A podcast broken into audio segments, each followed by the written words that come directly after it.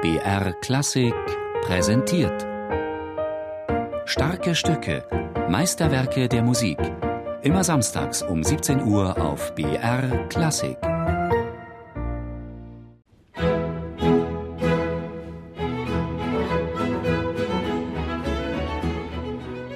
Es fängt mit einem Dreiklang an und man ist sofort in dieser wirklich festlichen, freudigen Stimmung. Und das ist das Schwere, dass man halt wirklich in dem Moment sofort mit dieser Stimmung, mit dem Orchester beginnt und dieses forsche, lebensfrohe rüberbringt. Mit 18 Jahren hat der Geiger Frank-Peter Zimmermann das E-Dur-Konzert von Johann Sebastian Bach zum ersten Mal gespielt. Wegen der Tonart. Denn in E-Dur wirklich sauber zu spielen, ist auf der Geige schwer. Ständig muss man die Lagen wechseln. Eine heikle Sache. Deshalb ist auch die Tempowahl im ersten Satz, dem Allegro, nicht ganz unwichtig. Also er schreibt ja hier eindeutig alla breve.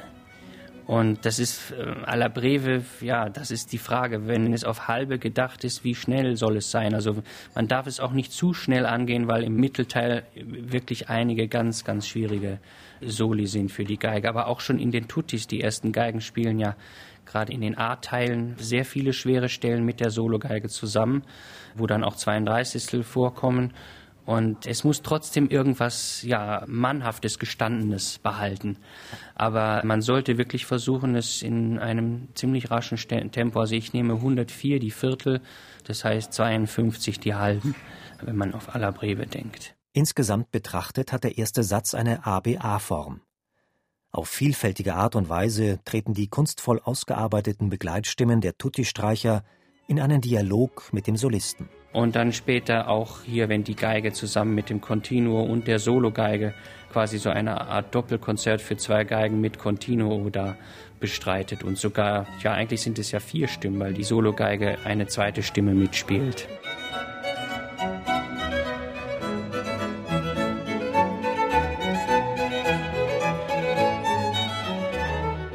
Bach von dem freudigen ersten A-Teil zum Mittelteil in der Paralleltonart Cis-Moll kommt, ändert Frank-Peter Zimmermann seine Artikulation und auch die Dynamik.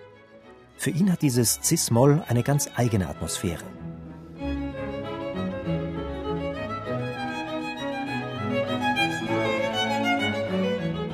Es ist keine Trauer, überhaupt nicht, aber es ist ja so diese ganze Nachdenklichkeit, ich will nicht sagen Weltschmerz, ja, ich würde eher sagen, es ist eine Art von Eintrübung, aber auf eine ganz hochkonzentrierte Art, also fast vielleicht eher impressionistisch gedacht.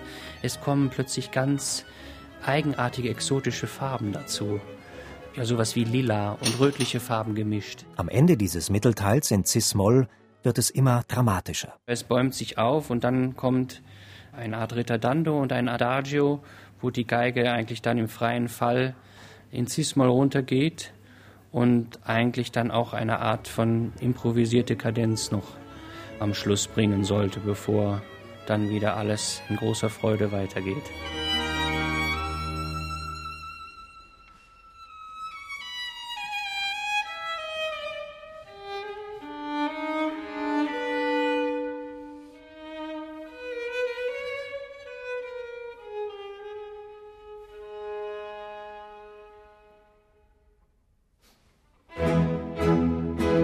Das Juwel dieses Konzerts aber ist der langsame Satz, das Adagio. Der zweite beginnt halt mit diesem berühmten Tutti und endet auch wieder mit dem Tutti. Und die Geige, es sind am Anfang sechs Takte, am Schluss sechs Takte, ist dann während des ganzen langsamen Satzes in einem ständigen Gesang.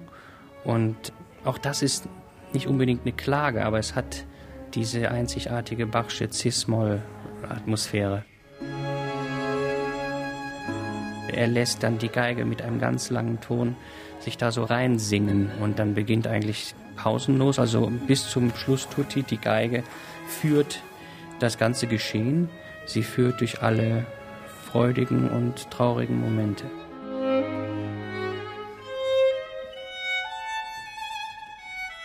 Einen ganz berührenden Moment findet man in der Mitte des Satzes, wenn Bach die Passage der Sologeige in Gis-Moll enden lässt danach aber in E-Dur weitergeht. Diese Stelle nehme ich eine Spur ruhiger Und da muss dann auch das Orchester noch eine Schippe mehr Pianissimo drauflegen. Also da ist ein ganz besonderer Moment, eine ganz besondere Farbe, wo man wahrscheinlich sich wirklich fühlen sollte, als wäre man schon im Jenseits oder im Nirvana oder was auch immer.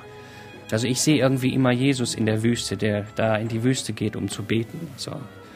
Es hat was ja unaussprechliches.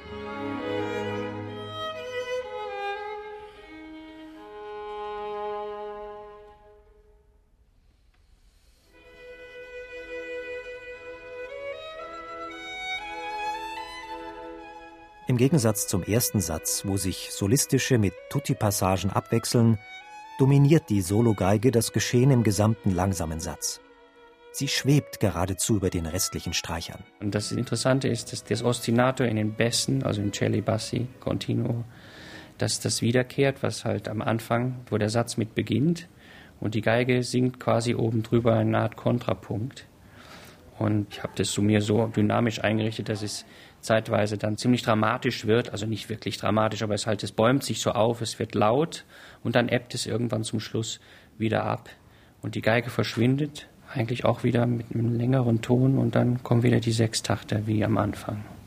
Also es ist schon ähm, ja, eine unglaubliche Komposition. Die konnte auch nur er schreiben. Nach diesem kunstvoll eingefassten, feingeschliffenen, vielfarbig irisierenden Juwel wie der Musikwissenschaftler Günter Metz den zweiten Satz beschrieb, folgt der letzte Satz des Konzerts, ein Allegro assai im Dreiachteltakt. Er wollte nach diesen beiden eigentlich doch ziemlich komplexen Sätzen scheinbar als dritten Satz nur einen, ja, einen Kehr ausschreiben, der es aber auch in sich hat, weil nicht nur durch die Tonart, aber die Soli für die Geige und auch in diesem ziemlich raschen Tempo, er schreibt extra Allegro assai, ist es wirklich immer so ein Ritt auf der Rasierklinge, möchte ich fast sagen. Formal betrachtet ist der dritte Satz des E-Dur-Violinkonzerts von Bach ein Rondeau. Eine Herausforderung für die Musiker, die wiederkehrenden Refrains immer wieder neu zu gestalten. Der Refrain kommt fünfmal vor. Und auch da denke ich, dann sollte man ihn fünfmal anders spielen. Also eigentlich am Anfang eher leiser, beim zweiten Mal etwas mehr, aber dann zum zweiten Solo hin abfallend, beim dritten Mal richtig forsch, beim vierten Mal spiele ich den Refrain mezzo forte und dann wird es ganz leise, weil dann das letzte Solo fängt auch sehr leise an und das ist dann das ganz virtuose Solo. Auch wenn der dritte Satz technisch sehr anspruchsvoll ist, für Frank-Peter Zimmermann ist ein anderer Satz noch viel herausfordernder. Das Größte ist natürlich der zweite als Komposition und einfach auch, man merkt es jedes Mal, wenn man es spielt, dass die Leute, dann sind sie plötzlich alle wirklich gebannt und hören zu, konzentriert. Und das ist eigentlich das Schönste für mich.